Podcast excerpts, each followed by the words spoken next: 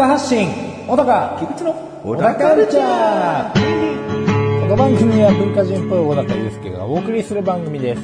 お相手は翔さんです。どうも、菊池です。へい。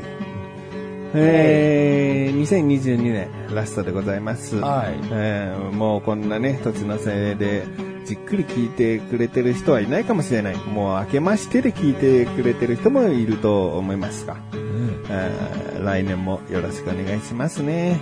お願いします僕は小高に聞きたい。うん長ネギって買うじゃん。買います長ネギの時って、だいたい青い部分が3分の1で、白い部分が3分の2ぐらいがベーシックかな。うんうん。その青い部分って捨てちゃう？うんまあ捨てるかなお捨てる人だった。うちの妻も捨てちゃうっていうか使わないっていう。はいだからもう大根の葉っぱぐらいの感覚なんだろうね。うんいや、全然使うんですけどって思って。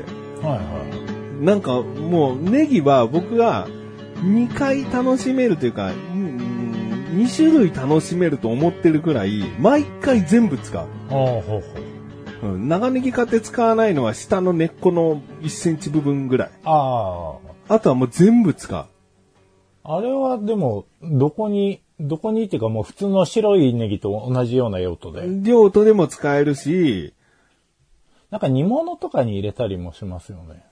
そうだね。だから、びっくりしたのは、まずびっくりしたのが、もともと神さんは青いネギの部分を捨てるって聞いたときに、うんえ、もったいねえ。何その感性って思うぐらい。はまあ、あの、お大阪に住んでたり、生まれは鹿児島だったりで、こう、土地の、土地柄の違いなのかなとか、うんそういう風にしか思ってなかったんだけど、い。はい。すごく好きな料理の YouTuber というか YouTube やってる人を見てたら、うん。なんか、ネギの、えー青い部分は捨ててしまう方も多いかもしれませんが、こちらは煮物をする時の臭み消しなどに使えますので、取っておくといいかもしれません。みたいな、うん。一言メモしてて、うん。え？そんなに捨てる人多いのって、はいはいはい。カルチャーショックよ。もうなんか、そんなことあるんだぐらいの、こっちが、俺が、なんか少数派なのかな？だって小高も今そうだったから、そうね。まさにと思ってもう、えー青ネギなんてさ、まずこう、細かく切ってラーメンに入れたっていいわけだし、うん。あれでもそれは別途の小ネギ使えません？いや、小ネギは買わないから、小ネギは小ネギでしか使えなくなっちゃうから、俺は基本長ネギで済むものは長ネギで使うのね。麻婆豆腐だって、白い部分を使うのもいいんだけど、青い部分も細かくしたりとかすることで、その、麻婆豆腐としての色味もうん、青が入ってね、はい。いい感じに見た目も良くなるし、うん、なんでこんなに青ネギ浸透してなかったんだろうかって思ってたら小高も捨てる人だった。ああ。なんなら、なんでしょうね。小高と一緒に殴り込みに行きたかったのに、おお捨てる派です。敵だったわ。敵です。どうも、どうも。どうも、敵です。いずれやりましょう。え なんでしょうね。うちの嫁さんも確か捨てるんですよね。うん、でもさ、スーパーによっては、半分青ネギの時ないなんか、異様に育っちゃったのかなんだかわかんないけど、青ネギの部分でっかい長ネギあるよね。うん。あ、でも俺、それ取らないですもんね。あ、取らないね、うん。で、捨てちゃうからってことだよね。うん。奥さんも捨てると。なんかね、なんだろうな。この青い部分ってう、ん。なんかちょっとこう、白い部分に比べるとですけどね、うんうんうん若干汚れてる感じがあるというか、汚れある、ね。キャベツの、なんていうの、一番外側の葉っぱのようなんイメージなんですよね。うんうんうんなんで、まあ、この部分はいいかなと。うん。どの道用事あるの白い方だしなっていう、もう白で完全に頭ができちゃってて、うんうんうん。ああ、でもまあ、青ももったいないっちゃもったいないの。でもさ、九条ネギとかさ、はい下仁田ネギだって青い部分ががっつりあるわけだしなんか、でも、下仁田ネギとか青い部分って結構、なんか白い部分並みに張りがありません？うんなんか結構、こう、僕よく洋華堂で買いますけど、洋華堂のネギとかって割とその青い部分がだらーしてて、うん。なんかちょっとこう、もう、捨ててくれって言ってるような気が、今すぐ殺してくれみたいな。まあ、だらーんってなってたら、それは使わない部分もあるよ。ちょっと覇気がない。うん。でも、しっかりパーンとした青い部分のついたネギもあるし。あーあんまり出会わないんですよね。僕が行ってるスーパーがいけないのかなっていうぐらい。うん。白い方は割とこう、粘りもあったりとか、うんこう、切った時の断面とかがね、う。うんん、若干そうね、ネギっぽさがあるんだけど。でも、ネギ臭さ、いい意味でネギ臭さが強いのは青い方ああ、なんだよね。まあ、多分そうでしょうね。うんうんだから中華の炒め物とかにもうん、こう、入れるし、うんなんか何にでもネギを使う料理には何にでも使えると思ってるの、うん青い部分い。もう色の違いで使い分けるぐらいのはいはいはぐ感じかな。い。なんなら歯応えとかもありそうですもんね。あっちの方がね。うん。じゃあ、使います。頼むよ。はなんかちょっと、いや、これ聞いてる人も青ネギ使ってってよ。たまに大外れ。俺、いやあの、生まれて初めて大外れな長ネギ買ったことがあって、はい青ネギの部分に砂がめっちゃ詰まってるネギ買ったことがあってこれ青い部分使えねえじゃんかと思ったんだけど、い。はまあクレームは言わん出さなかったけど、い。ええでもそういうことなんだな。基本青い部分捨てる人が多いから、砂が詰まってようが関係なかったってことなんだろうな。食用として農家が出してないってことですか？でもそんなことないですようんね、きっとね。うん。わかりました。じゃあ、ちょっと、うん。任してください。青ネギ。で、チキンラーメンとかだってね、本当に青い部分をもう小口切りだけど、もう細かく、なるべく小さくビャーって小口切りやーってやったのを入れたらもう見た目もいいし、うん。美味しいしで、あー冷凍保存とかも大丈夫です？全然いけるよね。いい気か。じゃあ、もうわざわざ小ネギ買わなくてもいいか。そうそうそう。だから、小高手間かかってるよ。小ネギも買わなきゃいけないじゃん。青い部分のネギ使いたい時って。まあそうですね。だから、要は冷ややっこの上の部分とかそういうことだよね。あ、そうです、そううです。ん。だからそれも、青い部分をみじん切りにすれば、もうなんてことないから。そうか。またでも食感が違うんじゃないですか？なんか、まあうんやっぱりこう、長ネギのあの上の部分って若干ワイルドな環境だから、こうちょっとささくれた感じの印象があるんですよね。うん。で小ネギって割とこう綺麗なう感じじゃないんですか。うん。そうね。あんまり邪魔にもならないしね。香りが、香りを楽しむような、まさに薬味なんだろうなとは思う。うんうん。まあでも使いますわ。やってくれ。危ねうん、年末ね、お正月とネギ使うことが多いと思うので、え。はい。えー年末年始には青ネギ、うん。臭み、年末年始仕事だな。だな。いやでも使います。使います。買います。もうん。う。はい。もう買って、使ってみてください。ええ。はい。それでは、最後までお聞きください。小田カルチャーは皆様からのご意見、ご感想をお待ちしております。番組ホームページのメールボタンをクリックして、投稿フォームよりお送りください。いろんなメールお待ちしております。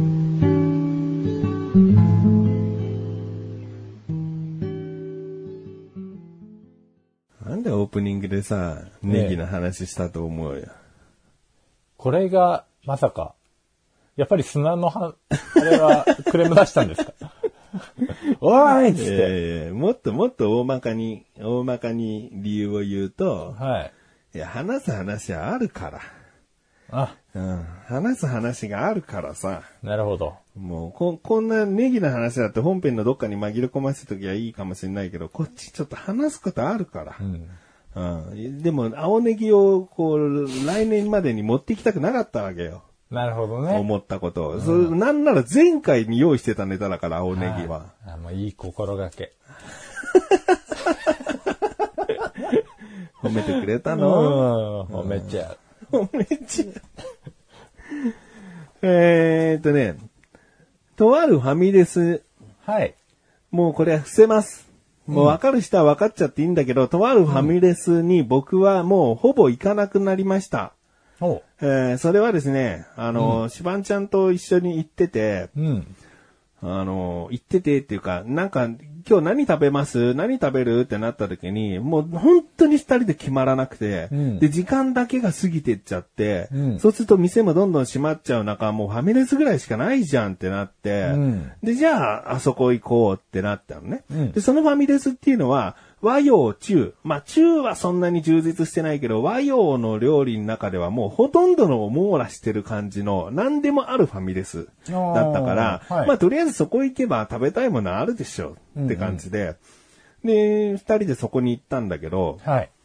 僕はそこの担々麺が好きだったはい。の。担々麺なくなってたの。いや、担々麺、もう結局担々麺にしちゃうな、いつもで担々麺でよかったのに、はい。それすらも。なんかそれがなくなって、メニューをひたすら見まくったんだけど、はい本当にそそるものが何もないわけ。お腹空いてる二人なのに。うん。で、シバンちゃんも同じなの。なんか、どれもそそられないっすねってなっちゃって。はで、もう、なん、わかんない。何頼んだかも記憶ないんだけど、しぶしぶ二人、それぞれなんか、もうこれにしましょう、これにしましょうってなったの。で、もう30分ぐらい悩んだから、二人で、メニューを。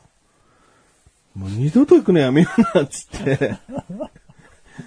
うん。で、そのファミレスは当分行ってなかったんだけど、はいまたとある日に、あの、家族で、うんえーまあちょっと外出をしてて、うんで、夜どうしようかなって、僕は夜、また出てきちゃうんだけど、シバンちゃんと会う約束があったから、夜ご飯はシバンちゃんと食べるから、うん。そんながっつり食べないわって言って、うん。でも外出してるからもうどっかで食べちゃう私たちはって感じになったのね。で、もうなんかね、ラーメン屋とか行ったら僕もラーメン一杯は頼まなきゃいけなくなっちゃうし、店選ぶなと思った時に、うん。じゃあその例のファミレスにするって、神さんが言って、まあ神さんがね、子供たちもドリンクバーがあったりとか好きだから、うんまあまあいいかと思って、で、小さいものもあるわけじゃん。はいその小さいサイズのおかずみたいな。はいはいそれを俺は一個頼めばいいかなと思って。うんうん。で、そのファミレスに行ったのね。うん。で、ここからです。お前置きです、今のは。はい。うん僕は、まあ、この後ご飯を食べるっていうのもあったから、そんなにがっつりしたものはいらないなと思った中、まあ、案の定そんなにそそるものはなかったんだけれども、うん選んだものが、えーメニューの名前はちょっとぼやかしてますからね。はい。蒸し鶏サラダのごまソースっていうのを頼んだの。はいはうん。で、それはすごいちっちゃい小鉢ぐらいのサイズで、下にまあレタスとかなんか適当なサラダがあって、上にバンバンジーみたいな蒸した、切ったえ胸肉が、胸肉ですね。うん置いてあって、で、ごまソースっていうのが、こう、タレに横にちょろんってこう、かかってんのね。うん。で、まあまあ、バンバンジーっぽさもあるけれども、うん。僕はゆっくり食べれるものが良かったから、うん最初にその蒸し鶏だけを、もう味ない感じだけを、こう、取り味わうために食べて、で、たまにそのごまソースつけて食べて、なんてして、まあまあ、家族の食べるペースに合わせて、はい。食べていこうって思って、その蒸し鶏サラダのごまソースを頼んだのね。うんうん。で、いざ、その蒸し鶏野菜ごまソースが来たらですね、うんタレがはい。真上から全体的にバシャッとかかってたの。うん。ごまソースが。はい。写真はごまソースが器の横にペローってはい。かかってたの。うんうんうん。で、全体的にバシャーっとかかってたら、もうこれ全部ごまソースの味なわけ。そうな。うん。うん。いや、写真では、横にベヨーンって、ソース添えてる感じにベヨーンってなってんのに、うん。それ上からバシャーってかかってたら、うん。もう全部ごまソースじゃん、と思って。聞いた聞いた。でね、これ、こんなことしていいこと一つもないの。まあね。写真うは、ん。ごまソースペリオンなのに、うん。写真を小高に見せます。写真はごまソース横にペニョンなのに、はいはいはいこうはい。上からかかかってたらさ、はい。せっかくのなんか鳥の素朴さを味わいたいなと思う人もいる中、なるほど。全部ごまソースになっちゃってて、うん。写真通り作ればよくね？と思うの。はいや、よくね、写真詐欺だってさ、写真通り、写真詐欺だっつってさ、写真通りのものなんか出てこないよっていう意見十分わかる。マクドナルドのハンバーガーだってふんわり作られてるものが写真であったりするけども、実際はもう、ぺしゃんこみたいな感じのハンバーガー。まあ、それはでも、しょうがないじゃん。作った上、ちゃんと、そのものをちゃんと作るとこうなっちゃうもんなんです、なんだけど、これは写真通りに作ろうとすらしてないの。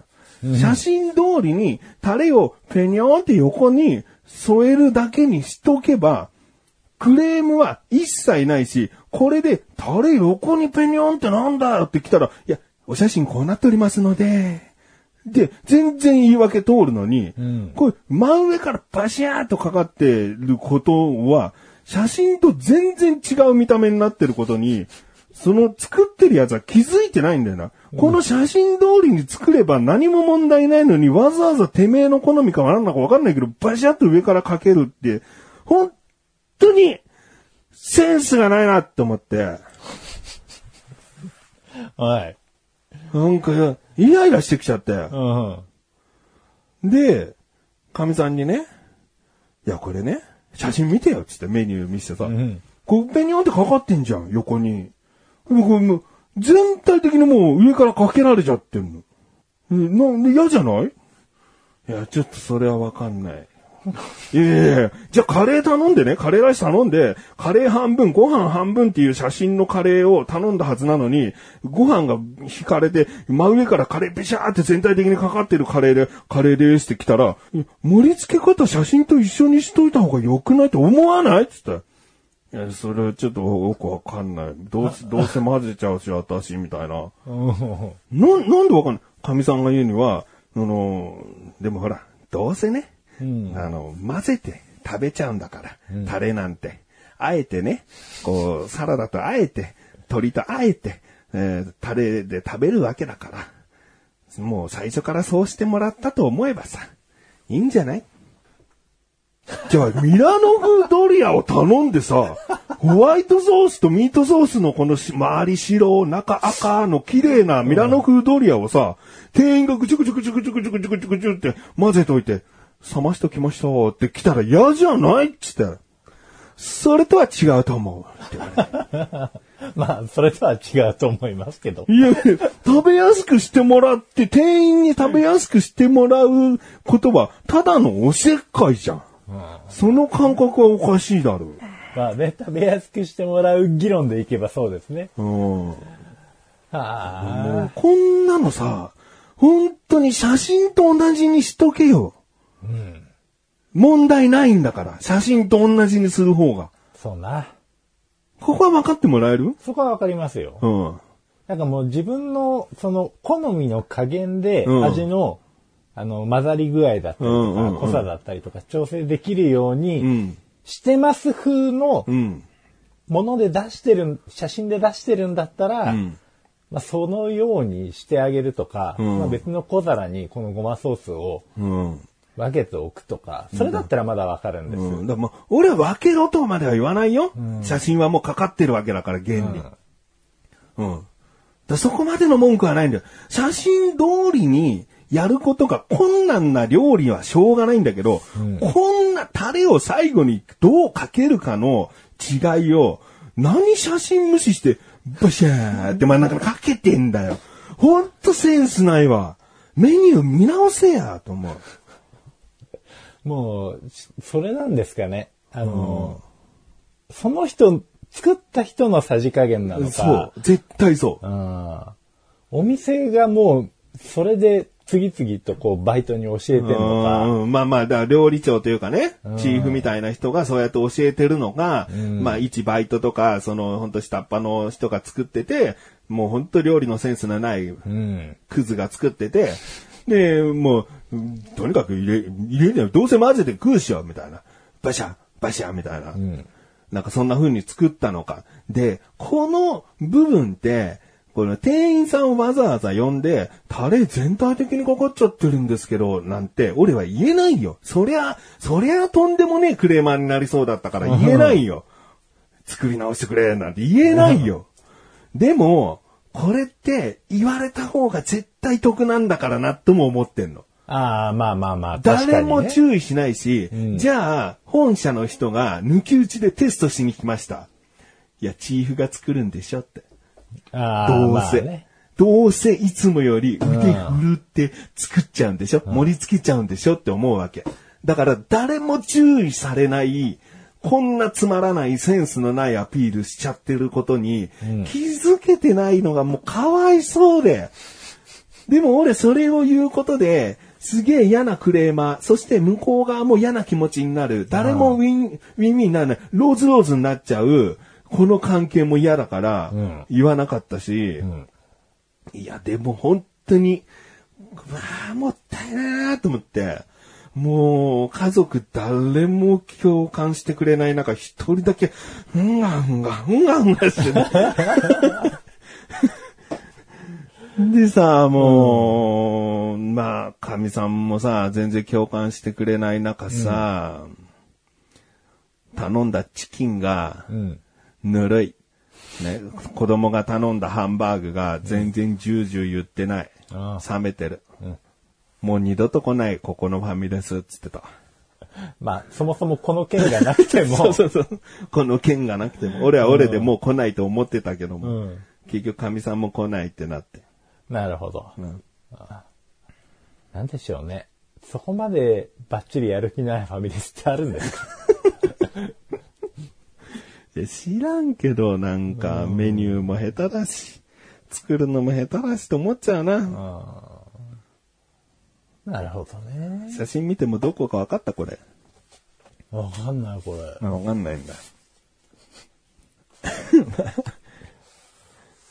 そこが推しのポイントかっていうところが、うんあの、このメニューの、メニューが喋ってる風の感じで、うんうんうんうんあの、推しの部分が書いてあるんですね。まあ、これは別に読んでもいいのか、うん、いいよ。カルシウムがいっぱい蒸し鶏。書いてあるんですよね。もう蒸し鶏が喋ってる風に。カルシウムが取れるだね、取れる取れるじゃないんだよ。取れるじゃないんだよ。そんなことよりソースをよっていうね。まあまあまあまあ。まあまあまあ、なんかもうさ、こんな小高、このソースには共感してくれんだ。ああ、それはわかります。カレーの件もうん僕はわかりますあよ。わかるんだ。いやよかった。ちょっとこ、ちょこっとずつかけていきたいタイプなんで。うん。自分の加減でというかさ。そうそうそうそう。カツカレーとかもね。そうだね。カツに全部いきなりカレーかかってたら、サクサク感消えちゃうもんな。もう食べ方おかしいだろっていうことになりますからね。これだってそうだ、蒸し鶏にタレが全部かかってたらもうタレ鶏だろって。ことよ。こっちはし、なんか素朴な鶏だけをまずちょっと最初一口いこうと思ってたんだから。でももう二度と行かないところだから、本当文句を言う労力も。そうなのよ。ただ、ここでね、このまま納得いかないまま食わされるのかっていうのも腹立ちますしね。う んあ全然小高共感してくれるやん。イエスマンやん。イエスマンや。イエス 菊池のイエスマンやん。私もここ行かない。なんで中国人店のなんだ名前を教えて。中国人じゃん。イエスマン、イエスマン。